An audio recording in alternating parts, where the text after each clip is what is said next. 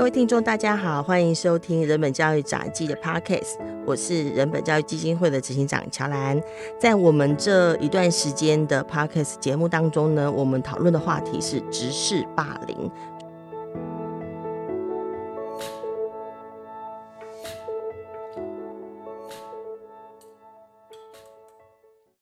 我们今天呢，呃，只是霸凌的单元，我们邀请到的呢，呃，他除了是呃蛮多教育议题跟性别议题的一个倡议者哦，跟运社会运动者，同时也是第一线的工作者。我们呃是请到高雄中正高工的辅导主任卓根宇，根宇来一起来线上跟我们大家讨论只是霸凌的题目。Hello，根宇。Hello，乔兰以及各位听众朋友，大家好，我是身边有很多怕人本，但是我自己跟人本是好朋友的 现场第一线老师周耕宇，还是你来介绍比较精彩？我自己都觉得很好笑，但是这是真实的，真是真实的哈。哎、欸，但是你你自己本身是性别平等教育协会的理事长、欸，哎，曾经呃卸任理事长，对，对啊，你是现任吗？卸卸任哦，卸任，我想说哦，对对对对对啊，讲前任又觉得很像在讲前任男女朋友，怪怪的，真是的。我们昨天昨天还讨论，因为昨天我们杂志编辑会正在讨论那个网络霸凌这个题目，还有人提到说，现在很多小孩他们需要很多小账，因为小账用来追前任的行踪。这倒是真的，我还真的蛮长见识。天罗地网。所以你看，网络真是往往相连到天边，大家都其实还蛮有压力。我的意思是大人呐，因为毕竟网络霸凌这个题目，其实在这几年的一些不管是问卷调查或者题目会出来嘛。虽然大家看到比较多是台湾的新闻比较多是明星被霸凌或者是模特儿被霸凌嘛，哈，是对。但是其实国外有一些例子是关于学生被霸凌，而后来呃又发生令人悲伤的憾事的事情。那那自己。自己跟于自己在面对思考网络霸凌这个事情，你通常怎么想？我觉得网络这个媒介哦，真的是在我们的生活当中无孔不入。嗯，那就我自己。譬如说我自己是所谓的六年级生，想到小时候就觉得很好笑，嗯、因为我们小时候没有网络，嗯、然后到了大学之后有网络，那那个叫拨接网络，所以、哦、呃很多的讯息都要等待，因为在那个时候真的是呃讯息跟真爱跟正确的讯息值得等待，但是呢。等待到最后可能会断线哦。嗯，那到现在无线 WiFi 是 everywhere，所以学生到学校来第一件事情不是问你说，老师厕所在哪里？嗯、呃，福利社在哪里？他会跟你说 free WiFi 在哪里？哦，你们有 free WiFi 哦，贵校？嗯，学校有，但是后来有账号密码。哦，了解。所以他们就对他们就会试图要跟老师打好关系，利用老师的账号密码。因为我曾经受骗过，后来我就。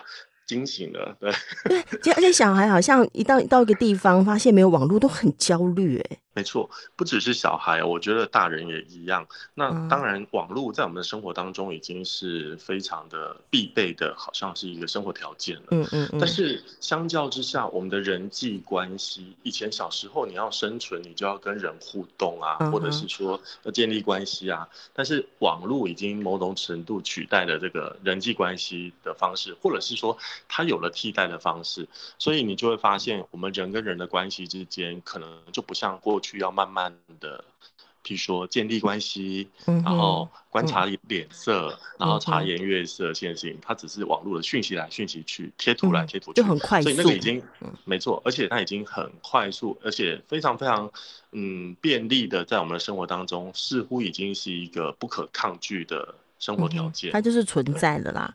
但是也是也也确实因为这样，我们呃以以往我们杂志之前在处理霸凌议题，我们就谈校园霸凌嘛，哈，班上的关系霸凌啦、言语霸凌啊等等。但在这这次我们。今年在讨论霸凌的议题的时候，就也不得不来关注一下网络霸凌的题目哈。是。那因为也刚刚就如同刚刚耕宇提到的，就是这个网络的，已经我们是网络生活，我们是有个生活在网络上，哈，所以小孩也有个生活在网络上。那就你自己本身在呃，就是接触孩子或是辅导的经验当中，也有遇过像这样子网络霸凌的案件吗？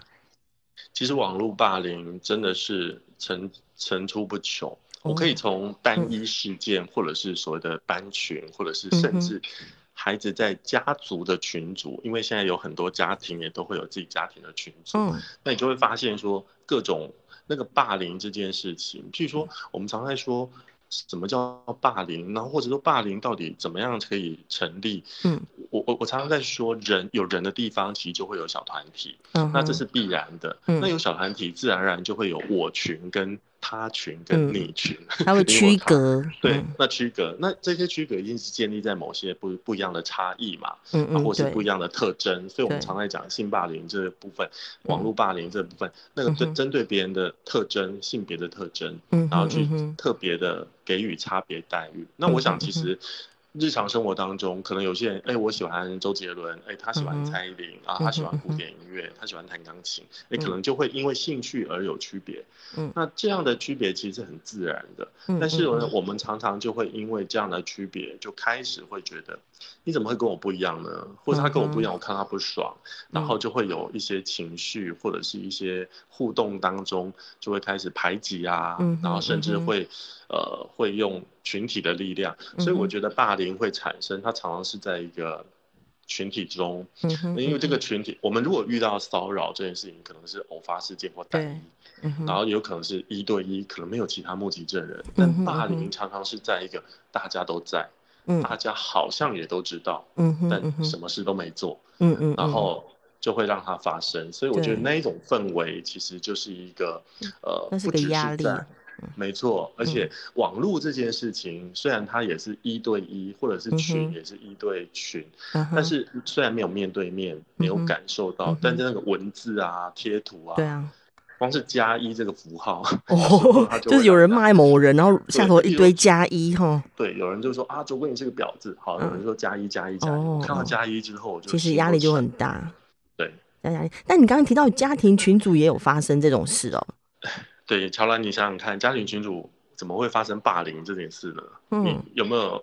你知道公投那段时间，哦，我有个学生高一，嗯，然后他非常贴心，是，他就拿着他的手机跟我说，嗯，老师，我好想死，我说发生什么事情了，要不要说说看？然后他就说，家里的群主每个人都在说同性恋是什么是什么是什么，然后。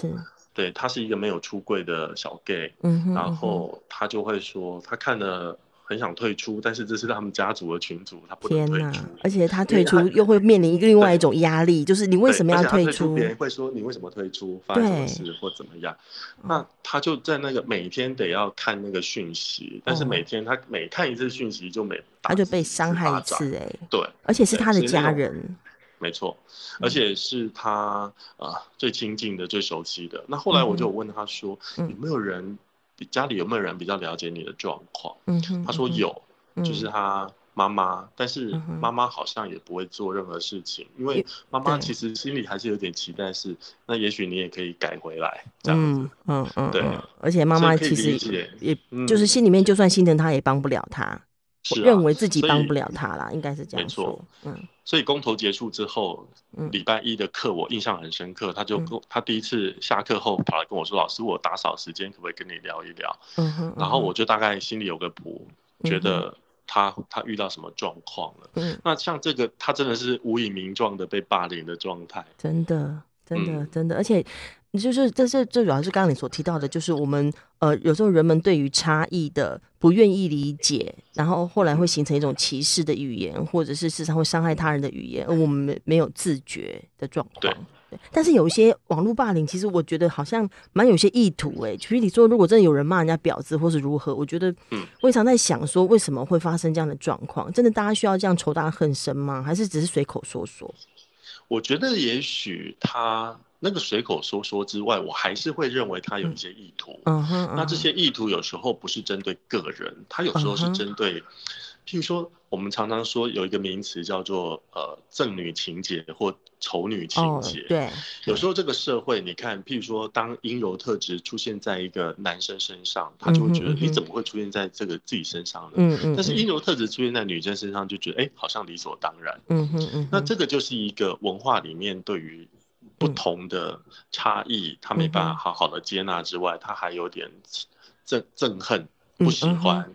对，那这个其实我常常会处理一些个案，他也不是真的讨厌对方，但是他就会觉得说，对方展现出来的那个特质就是他他的雷，但他那个雷是他自己的限制，但他用他自己的那个譬如说他不够开放、不够不够开明的观点去压制别人的时候，嗯、那我很容易号召同样的人有同样的力力道，那那个伤害就会比较大。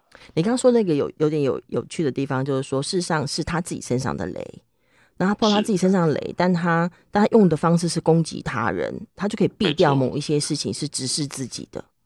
是，我常跟学生开玩笑说，哎、欸，其实我们每个人都有病、欸，哎。但是我们常常会把自己的病情哦 加注在别人身上，然后学生就觉得天哪，这辅导老师怎么会说自己有病呢？你真的是非典型辅导老师。没办法，我没有办法典型啊，我就是个 gay，也是非典型啊。但但我们来谈一个比较。呃，就是也是在网络上曾经有大家讨论的话题啦，哈，就是说我我们刚刚是聊到说，是让台湾的呃，我们所抓的网络霸凌等等，当然呃还是会有伤害到人哈，但是目前为止我们所幸啊，我就去幸好啦哈，我们都还没有一个呃没有那个太严重的社会事件哈，但是在国外还蛮多那种小孩跳河啦或自杀啦等等的，包括加拿大的这个案例哦，他其实他这是有一个纪录片叫《网络杀了他》，这个纪录片是一个加拿大的呃女孩子 Amanda Todd 的哈的发生的状况，这个纪录片好像跟也蛮熟悉哦，可以先跟大大家也介绍一下嘛？我很多年前的确在公共电视有看到这部纪录片，然后我当时其实非常的震撼，因为这个这个女孩青少女，她虽然在班上所谓的人际关系不是想大家想象的这么好，嗯，那但是呢，她自己在网络上，她很喜欢去分享，比如说她唱歌啊、表演啊，那在这个过程当中，她当然就有很多的粉丝或者是暗赞的朋友，那她觉得她的亮点被看见，我觉得每个人都期待被肯定嘛，对，那她就会觉得说，哎，这是一个蛮好的寻求寻求支持的地方，嗯，那结果后来就遇到了一个意图不轨的成年网友，也不知道是谁，嗯，也不知道在哪儿，嗯，然后呢，他就提出一个要求，就说，哎，你身材还不错，你要不要露一下？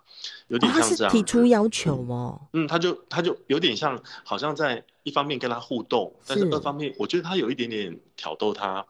然后他在这个过程里面，他其实也觉得，哎，他是我的粉丝，或者他是欣赏我的人，所以我好像也没有什么戒心。那在那个。没有戒心的状况之下，他好像就有点，好吧，有点半推半就，那配合了对方，结果殊不知，可能一两秒的影像，网络可以截图好几百张，对，那这个截图过程当中，他可能就把它 po 在。一个他的社群网站上是那个对方，嗯、就那个男生。嗯嗯，嗯。那后来 PO 上去之后，你知道网络也有一个很重要的能功能，叫做人脸辨识啊，这是一个天哪！他他所以他意思是说，其他人不是特别去搜寻，但是搜寻到了这样吗？对对，这就是因为人脸辨识嘛，所以后来间接的被班上的同学知道说，哦，哦，我们班这个不受欢迎的同学，居然用这种手段，然后用这种方法。然后怎么样？怎么怎么样？嗯，然后同学们的诠释跟转述一定会加油添醋，对，然后就会更火上加油。那这个过程当中，最后 Amanda 她看到了这个讯息，她就整个崩溃了。嗯嗯，那当然后来她就。自我伤害。那妈妈其实跟他感情不错，是一个虽然是一个单亲妈妈，那他们在那个互动当中，妈妈就觉得我的女儿就这样走了。其实这过程妈妈有去报警，但是警加拿大警方当时并没有积极的介入，是因为他好像也没有造成所谓的伤害或者是真正的事实。所以其实，在那个预防的这个过程当中，并没有好好的去做。那后续已经。悲惨的事件就发生了嘛，遗憾了。那妈妈后来，我记得她还雇佣了一个专业的骇客，她一定要去找出到底是谁对她女儿提出这样的要求。那等于是妈妈自力救济去找到，对那个没错。而且那骇客还经过了半年左右才搜寻得到。呃，原来是我如果若没记错啊，远在荷兰的一个成年，好像是荷在荷兰的，然后土耳其籍的男子，对。你看，然后两个人就是相隔好几、嗯、好几千英里，加拿大跟荷兰，对，对，就没想到就是这样子，就因为这个所谓的陌生人，嗯哼，然后这个孩子就自我伤害就走了。嗯、所以这个事件其实当时的确就让我们第一个联想到，就是说这些班上同学为什么会透过一个网际网络的传播连接，然后你看他们会。知道这一个事情，然后就开始恶意的言语攻击。对、嗯，那刚开始荷兰的网友可能也没想到。嗯，这个女主角她会走上绝路，对，所以这整个遗憾的事情，然后我们就看到说，那如何能够让那个停损点减少？我觉得那这真的是很重要哎，就是说，当其他人看到的时候的反应模式，并不是让这个事情停下来，而是再散播出去。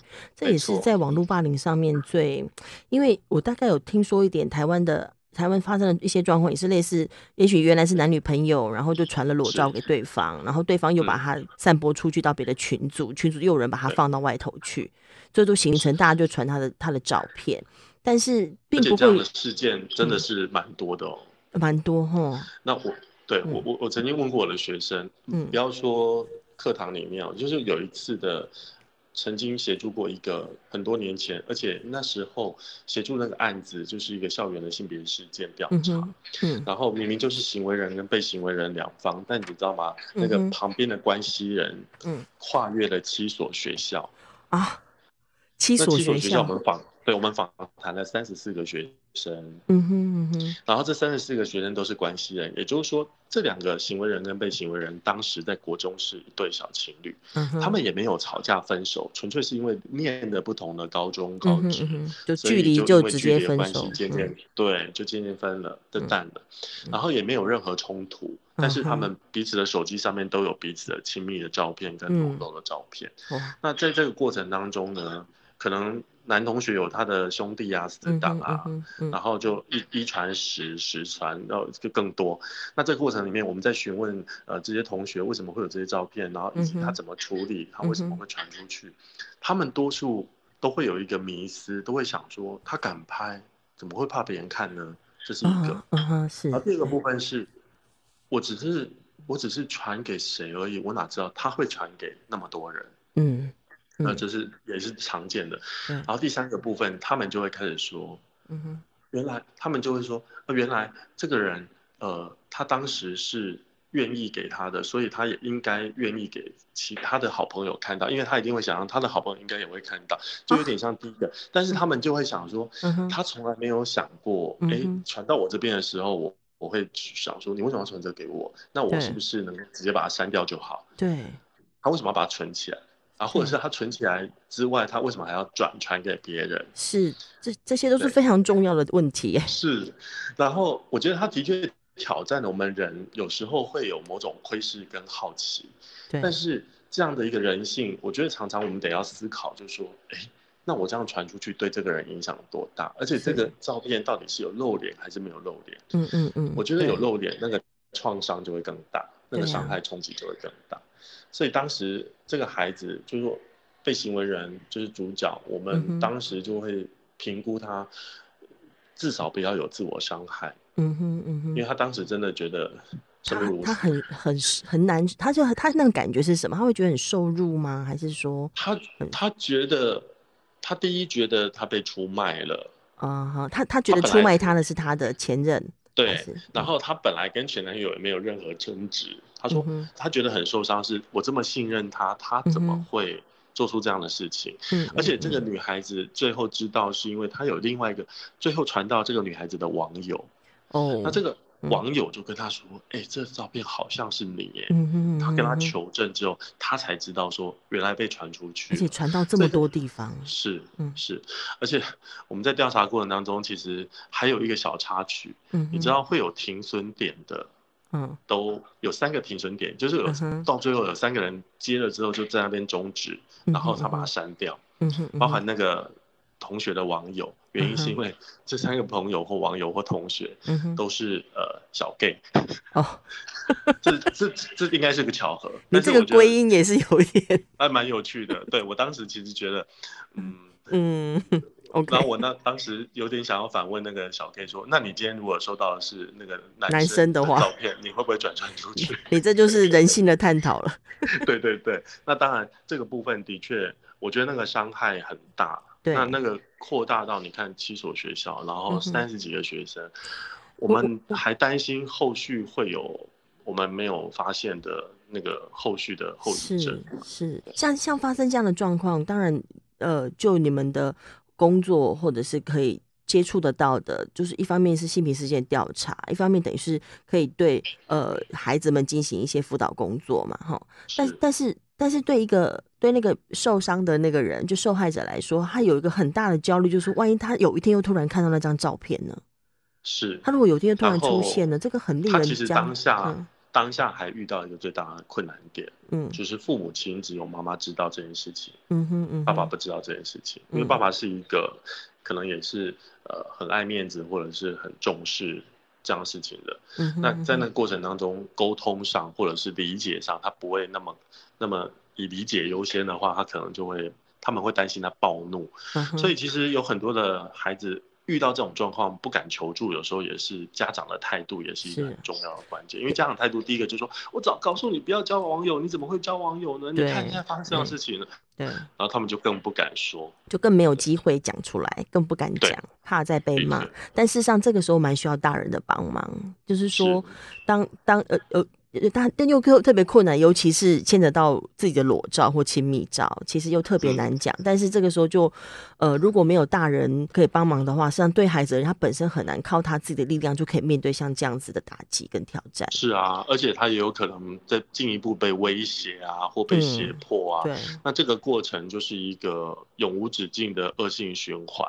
嗯嗯嗯，那你觉得以以这个案例来说，这个这个被害者他本身，你觉得他有什么样的关键点，让他可以不要一直被这个事情持续伤害着？因为你会被伤害到，这没有问题，这一定会被伤被伤害到。但是有些状况你会持续被伤害，你会让自己不断的伤害你自己的话，那就会更难受。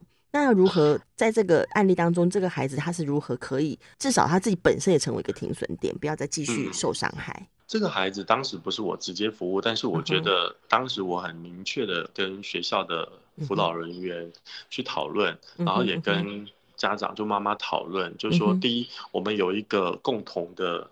支持网络，就是让他知道，就是说这件事情其实不是他的错。嗯，然后还有一个部分是，他要很清楚的知道，他在这个过程里面，他即便被转传出去，但是目前至少到目前为止，我们已经很清楚知道这几个这几个学生的档案都已经彻底删除。嗯哼，嗯哼。然后，当然是不是还有其他的部分，我们需要再观察。第三个部分是我们那时候有跟他去考量到，就是说。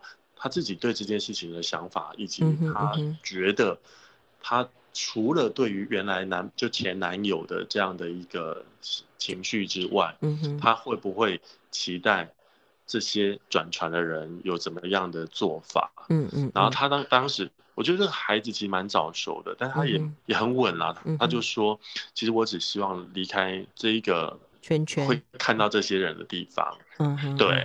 那后来他其实。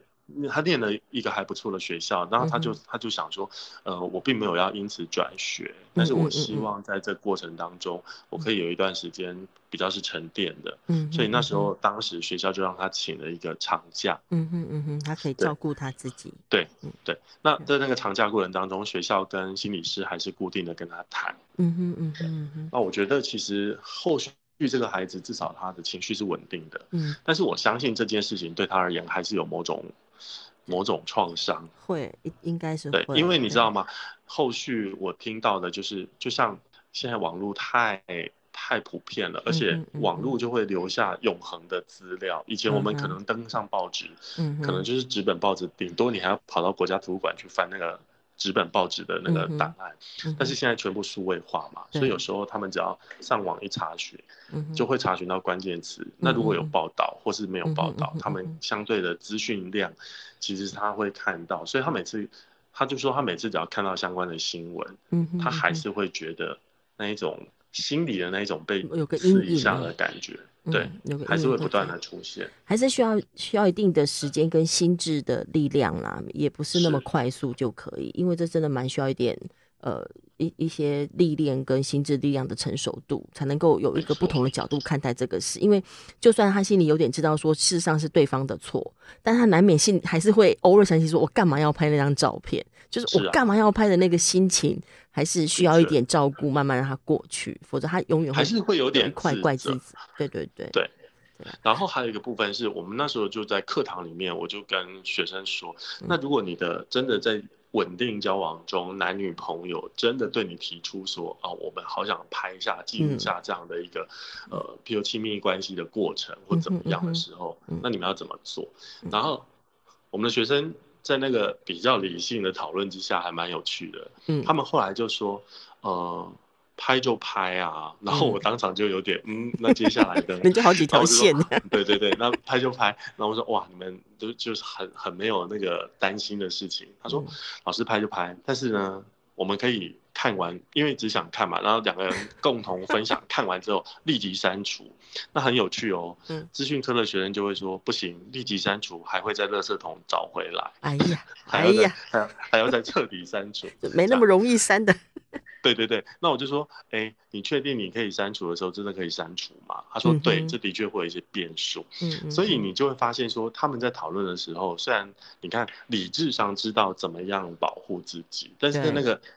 情感上，或者是在那个情境脉络当中，他可能就会打折扣，还是蛮不容易。对他那那种心情，就还是有那种啊，我们很亲近，我们很亲密。那我们因为是亲近关系，我们可以做这件事，或这个是增加我们亲近的，嗯的那种情情绪。我觉得很有趣的是，因为我是中年大叔嘛，嗯、所以我常常会跟学生说。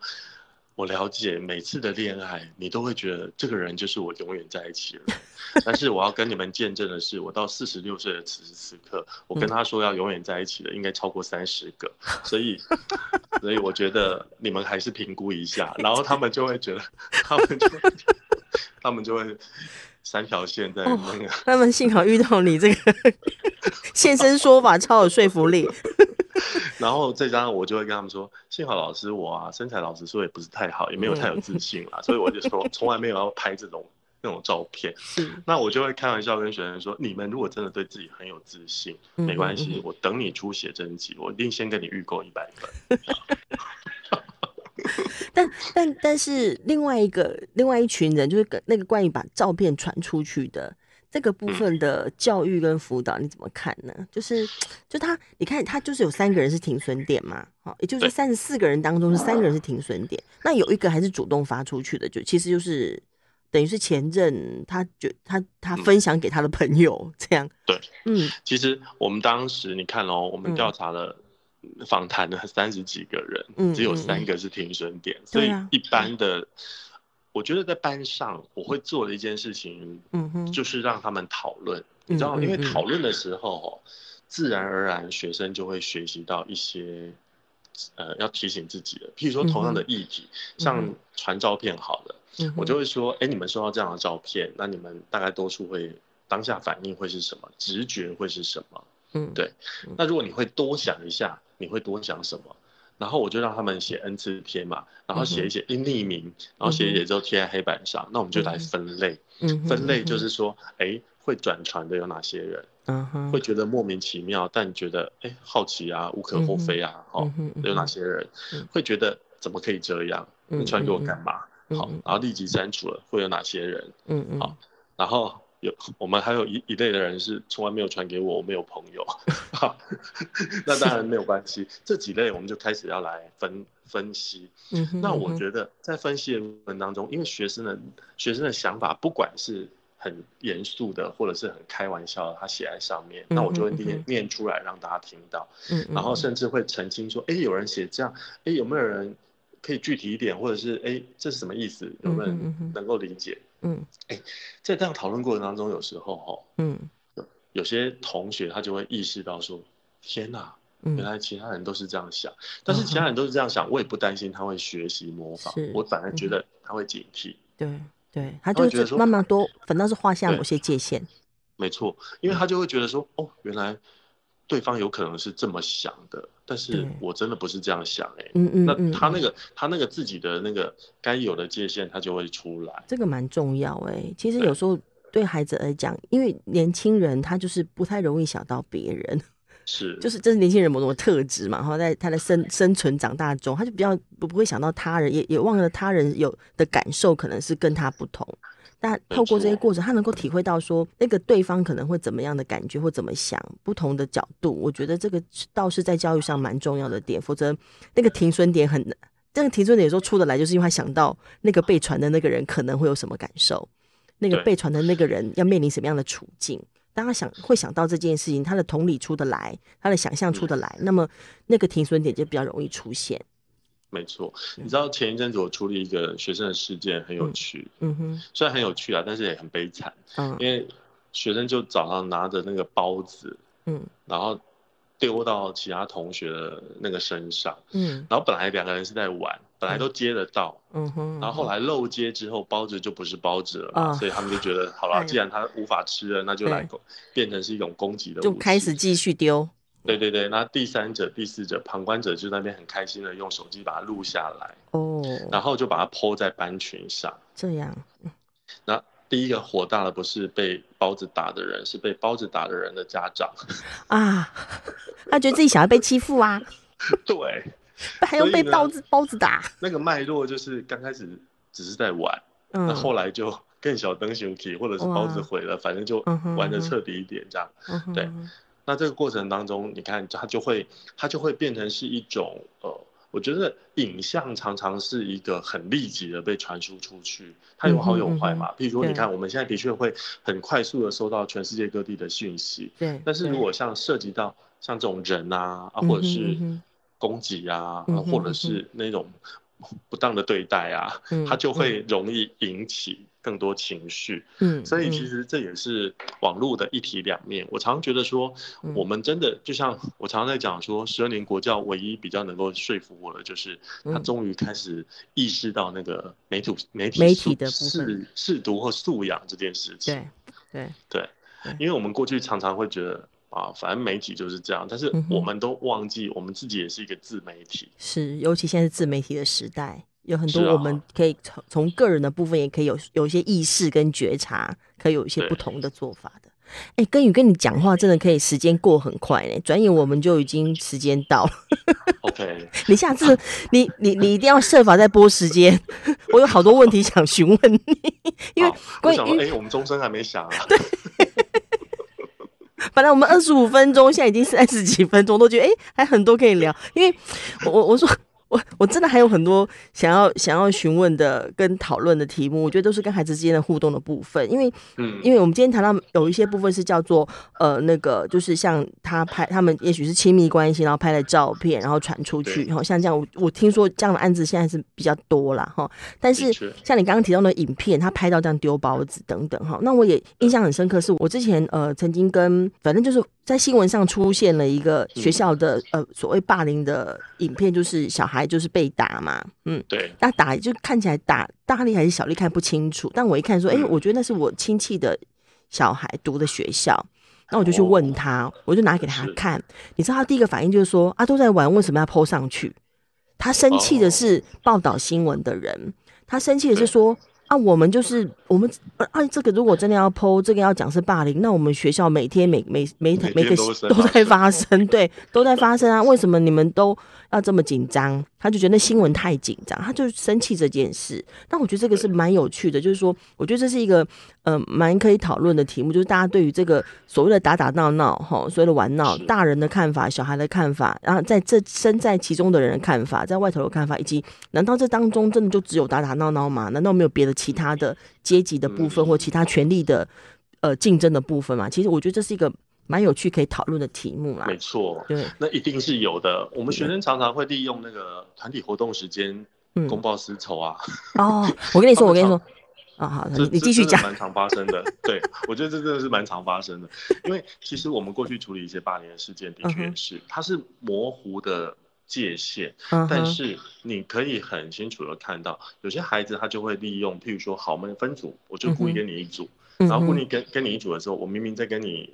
跟你练习，但是我三、uh. 三步时给你绊一下，或者是卡一下你的脚啊，uh. 或者是可以让让你有一些风险会发生意外。Uh. 那这个我们就会特别注意，因为我们觉得这个部分你是蓄意的，而且他有可能会受伤。对他们会针对某些对象，对不对？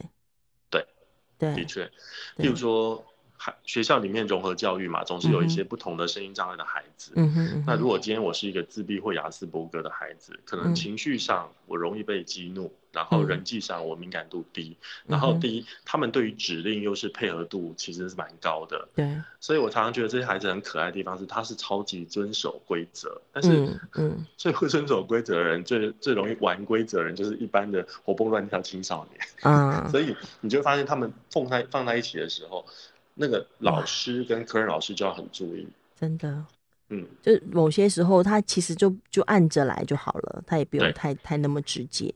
但他里头骨子里面就是还是，嗯，真的是有权力的落差，就是他真的是比较能够去玩弄，因为他能够玩弄这个规则，表示他可以掌握东西多。嗯，我常常直接挑战这些同学，我就说，哎、欸，你为什么不敢玩玩弄我？你要玩弄他？不行，老师，你有三十个要一辈子的人，我们没有办法。然后他学生就会说：“嗯，老师，我我我对你没什么兴趣啊。”这我也能够接受了。但我觉得这样这样点到为止的提点，有时候也是有点影响力。嗯、就是他大概知道有被有被看到，但是并没有被太对，对对对，就是要被提醒一下。OK，好，今天很感谢根宇啦，百忙之间抽抽时间，抽一堂课的时间，可以跟我们来聊一下关于那个霸凌的题目。那呃，其实根宇在呃性别议题上头的讨论，我觉得也会非常精彩诶。我们如果有机会的话，希望还有还可以邀请你能够播出一堂课的时间，没问题，没问题，一起来讨论这些题目。希望这过程不要再有程咬金打电话进来就好了。OK，谢谢根宇哦，谢谢，谢谢小兰，拜拜，谢谢大家，拜拜。很谢谢根宇今天跟我们一起来讨论这个网络霸凌的题目，尤其根宇所提到的这个呃纪录片《网络杀了他》，另外还有就是刚刚那个案例哈，就是一个一张照片。分布到七个学校，然后有三十四个学生是当事人哦，就是传这个照片的人，都都令人印象蛮深刻哈。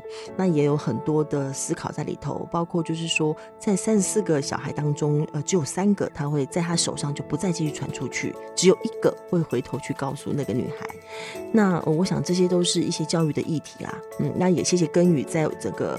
呃，内容当中也跟我们分享到如何在班上跟孩子进行讨论。我相信让孩子展开对他人的理解与对他人的感受的想象，将会是很重要的教育课题，也是霸凌的这个题目可以带给我们的思考。那今天很谢谢呃各位听众朋友跟我们一起讨论这个。呃，网络霸凌的议题。那如果大家有任何的问题呢，都可以在我们的脸书粉丝页上头留言。那或者呢，呃，如果大家有兴趣想要看看人本教育杂记，也都可以到人本教育杂记的粉丝页上头，我们会有相关文章的分享。谢谢大家，我们下次见，拜拜。